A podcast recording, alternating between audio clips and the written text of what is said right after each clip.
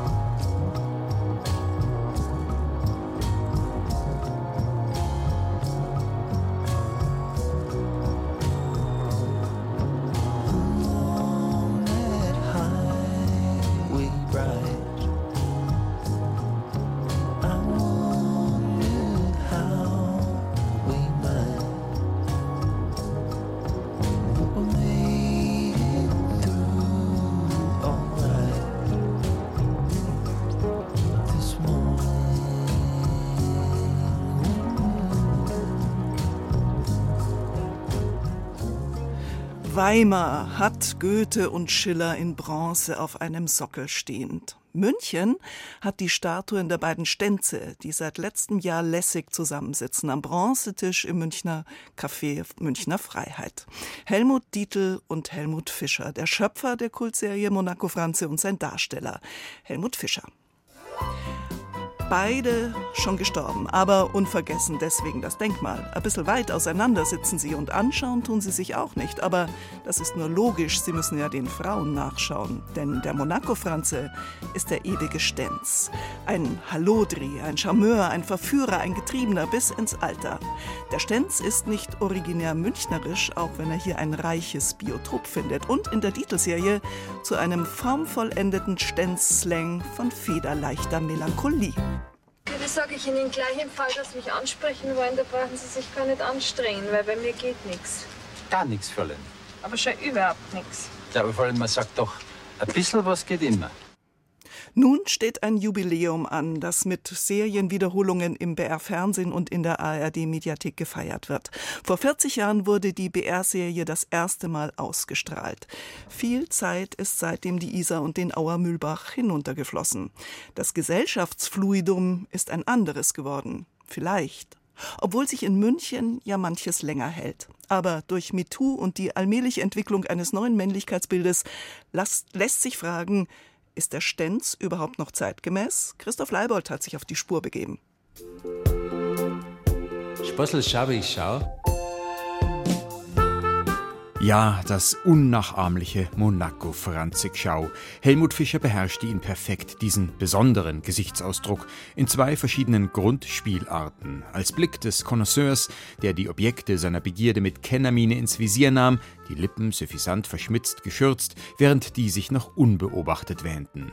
Aber eben auch die treuherzige Variante, vermeintlich ohne Arg, als könne er kein Wässerchen trüben, wenn er Frauen aus dunklen Augen tief in die ihrigen sah. Respekt, auch heute noch, findet diese Münchner Passantin. Ja, der Monaco Franze. Was der alles so getrieben hat, es war einfach nur sensationell. Dabei ist es freilich weniger die Frage, ob der 80s Bavarian Gigolo-Typ, den Helmut Fischer vor 40 Jahren geradezu idealtypisch verkörperte, die Frauen auch heute noch reihenweise zum Dahinschmelzen bringen könnte. Fraglich, ja manchen geradezu fragwürdig scheint vielmehr, ob man dem Monaco-Franze das jetzt noch so durchgehen lassen kann, wie er Frauen, die in sein Beuteschema passen, so ungeniert anbaggert. Darf der ewige Stenz das in alle Ewigkeit so weitertreiben auf dem Bildschirm, oder schrillen da womöglich die MeToo-Alarmglocken, wenn er zum Beispiel mit der Ellie anzubandeln versucht? Überhaupt bin ich nicht so eine, die sich auf der Straße ansprechen lässt. Ich, ich wollte Sie ja gar nicht ansprechen, Fräulein. Ich, ich wollte Sie ja bloß fragen, ob wir nicht vielleicht eine Tasse Kaffee miteinander trinken wollen. Eine Tasse Kaffee? Na. Ja, dann gehen wir halt gleich was essen, Fräulein. Dass wir vielleicht was Schönes miteinander Abendessen in einem schönen Restaurant. In einem schönen Restaurant? Na, heute nicht. Ja, wann dann? Ah, anders mal vielleicht. Und ewig lockt der Stenz. Heißt ein Geburtstagsspecial des BR-Fernsehens zum 40. Serienjubiläum, in dem Moderatorin Caro Matzko Mitwirkende von damals trifft und auch ihnen immer wieder diese Frage stellt, ob man da nicht ein wenig Bauchschmerzen bekommt, wenn man dem Monaco heute so zuschaut. Ach, woher denn, sagt Gisela Schneeberger, die damals die Ellie gespielt hat. Ich bin, glaube ich, schon im Herzen auch eine Feministin, aber das war damals diese Zeit und die Frauen haben ja den Monaco auch benutzt irgendwo. Mhm. Und jeder hat damals so ein Strizi gekannt wie den Monaco-Franze. Jeder hat irgendjemand gekannt, der so ist. Man hat eine Ellie gekannt. Und ich glaube, das war auch der Erfolg, weil jeder sich wiedererkennen konnte. Ja, so war das wohl damals. Aber wie schaut es aus bei jungen Frauen, die heute im Ellie-Alter sind, so wie Gisela Schneeberger damals? Finden die sich auch noch in der Serie wieder? Nun, erstmal gar nicht so leicht auf der Straße junge Frauen zu finden, denen der Monaco-Franze überhaupt noch etwas sagt. Nach längerer Suche hier aber doch zwei Passantinnen mit Antworten auf die Frage, was sie von der Serie halten und ob sie sich die Serie heute nochmal anschauen würden. Das war früher so, man weiß, dass es früher so war und deswegen ist vielleicht gerade für heute auch so ein Anreiz zum Denken, dass man sagt, okay, es war früher so, vielleicht verhalte ich mich gerade deswegen nicht mehr so sexistisch oder deswegen ja, also als Serie auf jeden Fall. Ich persönlich würde es mir nicht anschauen weil es einen selber, wenn es halt einen betrifft, wenn man ähnliche Sachen schon erlebt hat, eher dann triggert und aufregt. Sollte man dem Monaco Franze also womöglich eine Triggerwarnung voranschicken? Bitte nicht, würde da vermutlich der Schauspieler und Monaco-Franze-Fan Sebastian Betzel rufen. Er kommt auch im BR-Geburtstags-Special und ewig lockt der Stenz zu Wort und gibt zu bedenken: Der Stenz ist schon auch jetzt nicht der verlässlichste und auch moralisch fragwürdig, aber es ist keiner, der über Macht und über Abhängigkeiten arbeitet. Und das finde ich das Tolle daran. Das gilt ganz besonders für den Stenzen, wie Helmut Fischer ihn interpretiert hat. Zum echten Macho fehlt ihm gänzlich das Grobe, Gefährliche. Als Monaco-Franze flirtet er mit Hingabe, würde sich aber nie dazu hinreißen lassen, körperlich zudringlich zu werden. Auch ist er definitiv keiner, der vor lauter Maskulinität kaum mehr gehen kann.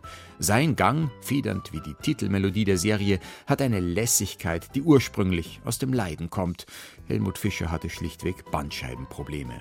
Dieser körperliche Schmerz hat sich auch auf die Psyche der Figur übertragen, wurde mehr seelisch, verstehen's, um das Drehbuch zu zitieren, und drückt sich aus in einer unstillbaren Sehnsucht nach La Dolce Vita. Nicht umsonst wird dieser Stenz, der eigentlich Franz Münchinger heißt, Monaco genannt. Sein München ist definitiv die nördlichste Stadt Italiens. Heute würde er seine Stadt vermutlich nicht wiedererkennen. So wie nun umgekehrt manche mit ihm fremdeln.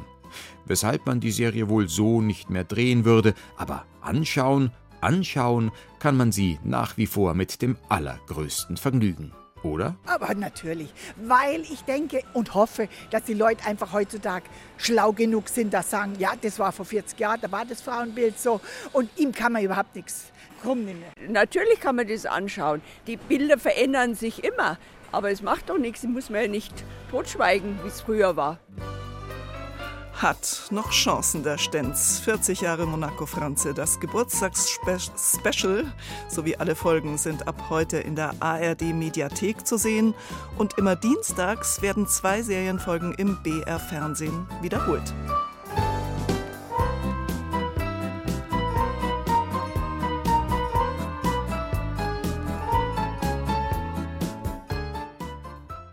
Crisis, What Crisis betitelte mal die Band Supertramp ein Album in den 1970er Jahren. Das gilt heute mehr denn je. Wir befinden uns wie in einer Krisenspirale. Gefühlt kommt jeden Tag eine neue Krise dazu. Und eine unbewältigbare als die andere. Pandemie, Klimawandel, Krieg, Migration. Die Folgen spürt man vor allem in gesellschaftlichen Prozessen, einem Klima der Angst, der Verschwörungstheorien, der Verweigerung, einer Hyperventilierung auch der Medien. Viel Hass, Kommunikationsunfähigkeit und Radikalisierung prägen die derzeitige Großwetterkrisenlage. Da tut schon mal ein Buchtitel gut, der kürzlich erschienen ist, Krisen anders denken. Co-Autor und Mitherausgeber ist unter anderem der Historiker Ewald Frie, Professor für neuere Geschichte an der Universität Tübingen. Und aus Tübingen ist er uns jetzt zugeschaltet. Guten Morgen, Herr Frie. Guten Morgen. Herr Fries, Sie haben eigentlich gerade den Deutschen Sachbuchpreis für ein anderes Buch bekommen, für Ein Hof und elf Geschwister, in dem Sie ausgehend von Ihren Familienerfahrungen einen Niedergang erzählen, nämlich den der Landwirtschaft in Deutschland und damit auch den Verlust einer Weltsicht, ja, mit bestimmten Regeln, Ritualen und Gesetzen. Also im Grunde ja auch eine große gesellschaftliche Krise.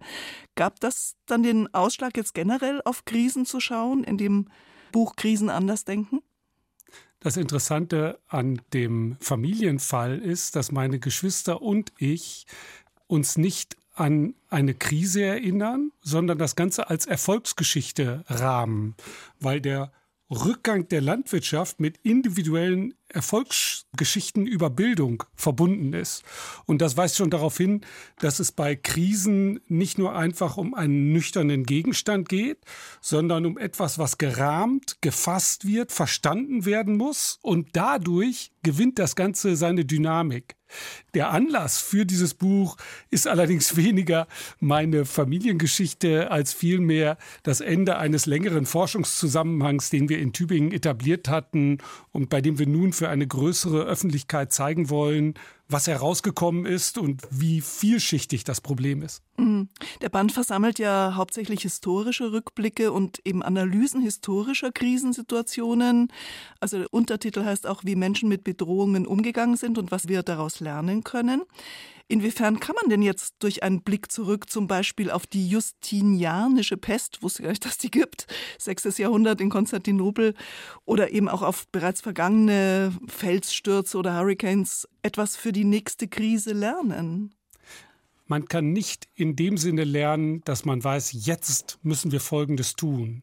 Aber wir können daraus lernen im Sinne von, mit Folgendem müssen wir rechnen.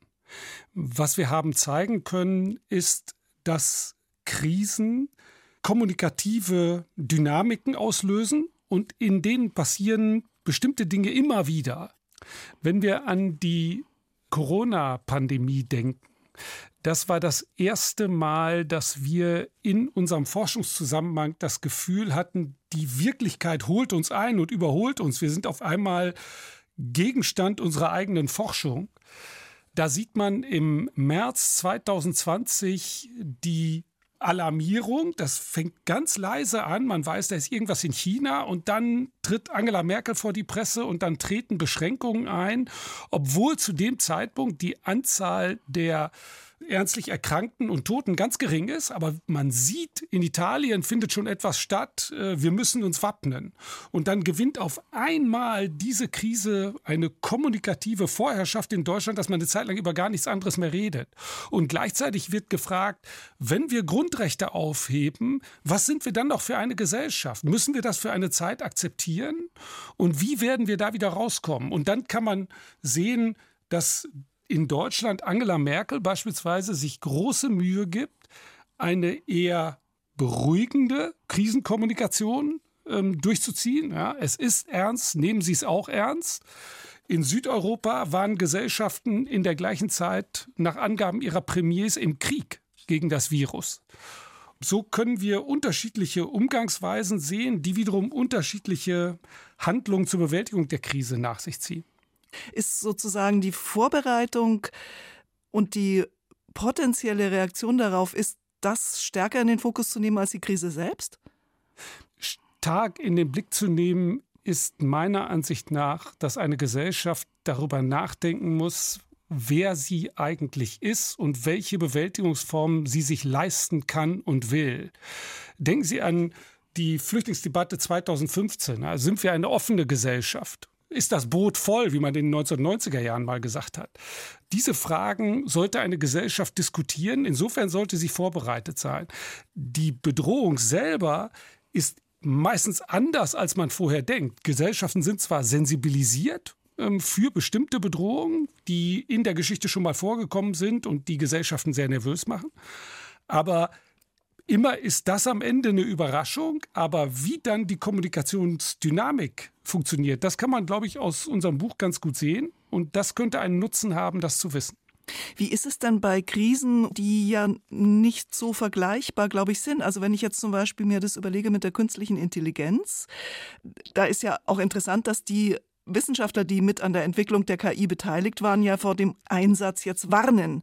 Das ist ja jetzt ein sehr merkwürdiges Bedrohungsszenario. Andererseits gab es noch nie die Situation einer künstlichen Intelligenz. Der Fall der künstlichen Intelligenz ist besonders interessant, weil das ja von einigen als eine Bedrohung wahrgenommen wird und von anderen als Chance begriffen wird.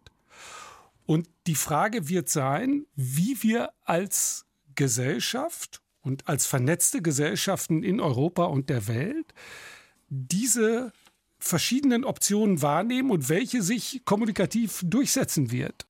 Ob wir eher auf äh, Bedrohung setzen werden und versuchen werden, uns abzuschotten oder ob wir nach Chancen suchen werden. Und das kann man für eine ganze Reihe von Krisen sehen, dass es immer auch Menschen gibt, die in der Krise eine Chance sehen und Möglichkeit sehen, in den jetzt weicher, beweglicher, knetbarer werdenden Verhältnissen ihre Chance zu suchen und andere, die Sorge haben, dass ihre bisherige Art des Lebens nicht mehr weiterzuführen ist. Mhm. Warum sagen Sie eigentlich, dass man es ernst nehmen muss, dass man Krisen als Bedrohung empfindet? Also, weil Sie machen ja schon diesen Unterschied auf zwischen Krise und Bedrohung. Wenn man von Krise spricht, hört man mit die Möglichkeit der Bewältigung. Man denkt an Krisenkanzler, an Krisensitzungen und äh, denkt an diesen Moment, der ist in dem Begriff der Krise mitgedacht, den Moment der Entscheidung zwischen Gesundung und Tod. Das ist die antike Rahmung dieses Begriffs. Bei Bedrohung geht es sehr viel stärker um Emotionen. Wir haben zwei, drei Arbeiten in diesem Band, die auf die Verheißung in der Bedrohung gucken, auf die künstlerische Verarbeitung von Bedrohungssituationen, also Romane, die Utopien erzeugen, das könnte passieren. Theaterstücke, Filme, die versuchen, eine bestimmte Situation neu verstehbar zu machen und damit alternative Zukünfte zu entwerfen. Das sind Dinge, die aus den Kunstwissenschaften und aus der Literaturwissenschaft besonders gut gemacht werden können und die andererseits wiederum die Politikwissenschaftler, die Soziologen brauchen können, um das, was sie da machen, nochmal aus einer anderen Perspektive zu sehen. Gibt es auch für den Klimawandel zum Beispiel, weil ich meine, gerade hat ja John Kerry als US-Klimabeauftragter gesagt, der Klimawandel sei eine Bedrohung für die gesamte Menschheit. Aber ist das zu groß, zu abstrakt, um da diesen Zugang zu finden in Vergleichen und in Erzählungen? Ja, der Klimawandel ist ein wirklich großes Problem für die Art, wie die Menschheit im Moment organisiert ist. Grundsätzlich haben es solche schleichenden Katastrophen schwer in den Vordergrund zu kommen. Wenn sie in den Vordergrund kommen durch etwas, was man Focusing Events nennt, also Unglücke, Katastrophen, die auf einmal aufzeigen, was da passiert, dann sind es in der Regel lokale Ereignisse oder regionale Ereignisse, die die Verarbeitungskapazitäten einer Gesellschaft herausfordern. Und wir wollen uns besser nicht vorstellen, wie eine Katastrophe aussehen müsste, die die ganze Welt akut auf den Plan ruft. Aber politisches Handeln ist gefordert, um hier dem zuvorzukommen, bevor wir in dieser Art und Weise miteinander reden müssen. Und da ist halt die Frage, ob unsere politischen Systeme so ineinander greifen können, dass sie diese Bedrohung abwehren, bevor sie mit voller Wucht beobachtet werden kann und ausbricht. Krisen anders denken. Das von Ewald Frie und Mischa Meyer herausgegebene Buch ist im Propylen Verlag erschienen und kostet 32 Euro. Professor Frie, vielen herzlichen Dank für das Gespräch. Vielen Dank, dass ich hier sein durfte.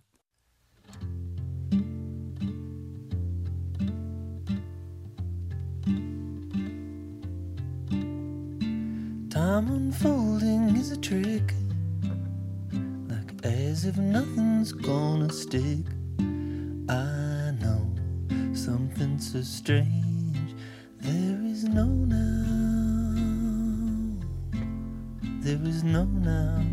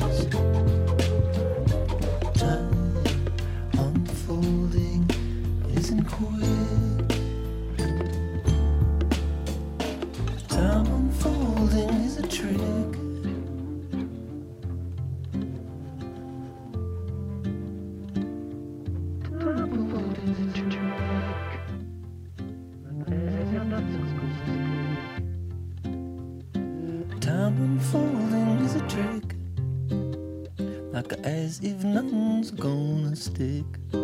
I know something so strange.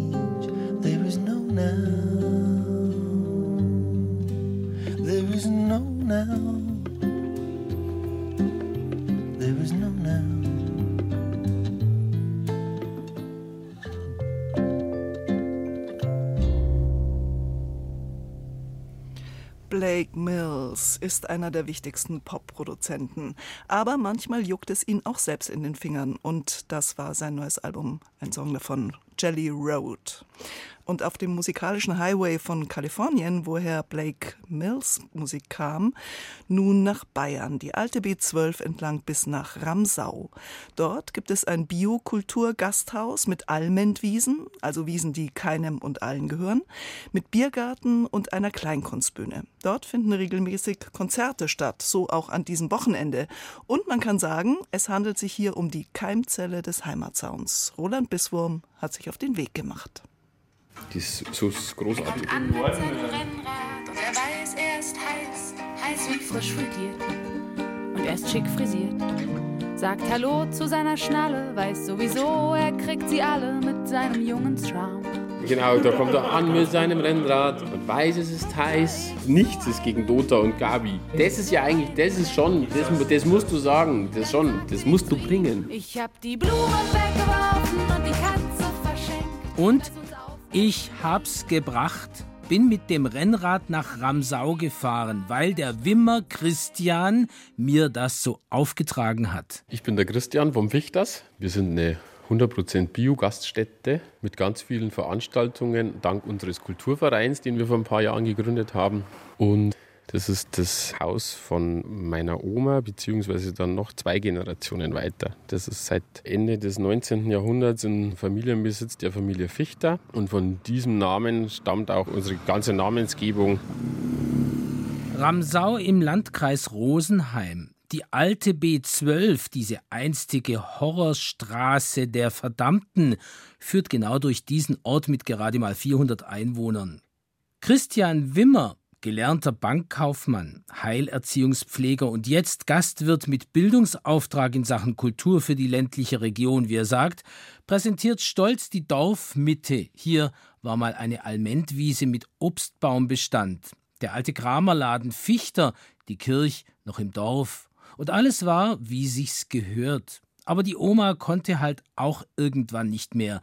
Die Wiese kümmerte trocken und still vor sich hin, und Christian Wimmer machte sich daran, mit Freunden seine Hormat, sein Ramsau zu revitalisieren. Gerade während und trotz der Corona-Pandemie lud er all jene KünstlerInnen ein, die heute im Bayern 2-Programm für Heimatsound stehen. Mupmama, Pampam Ida, Dreiviertelblut, Nina Sonnenberg alias Fiver oder der Matthias Kellner. Manchmal steige ich in meine Zeitmaschine, zurück in die Zeit, wo es noch gut war. Es ist nimmer so viel hängen geblieben, aber der Wind, was ist noch da? Matthias Kellner war der erste Gast in Fichters Kulturladen 2013. Da war der Christian Wimmer gerade mal 32 und begriff, das Erbe der Oma einfach so verkommen lassen, mit all diesen unglaublichen Geschichten, das geht überhaupt nicht. Meine Oma, die lebt ja noch, die ist 101 mittlerweile, die kann da wahnsinnige Anekdoten erzählen weil das Haus immer schon das zentrale Gebäude in der Ortschaft war. Da gab es die erste Telefonzelle, dann gab es die einzige Viehhändlerwaage, wo die Landwirte das Korn vorbeibrachten. Und das hat mich schon gereizt, quasi dieses Haus, das so ein öffentliches Haus war, wieder zu beleben in anderer Art und Weise. Fortlau,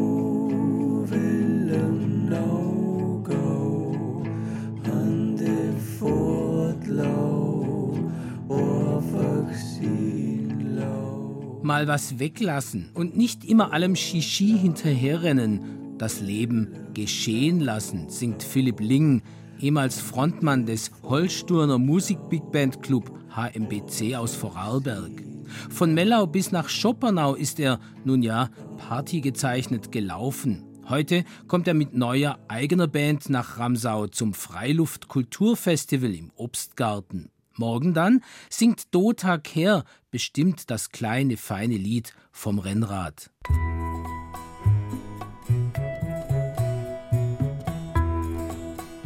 Und am Sonntag kommt zum Beispiel die Gabi Moreno, das ist ein Weltstar, die äh, schon zum vierten Mal für den Grammy nominiert war. Die kommt ins Hinterland und die Menschen müssen das mitbekommen.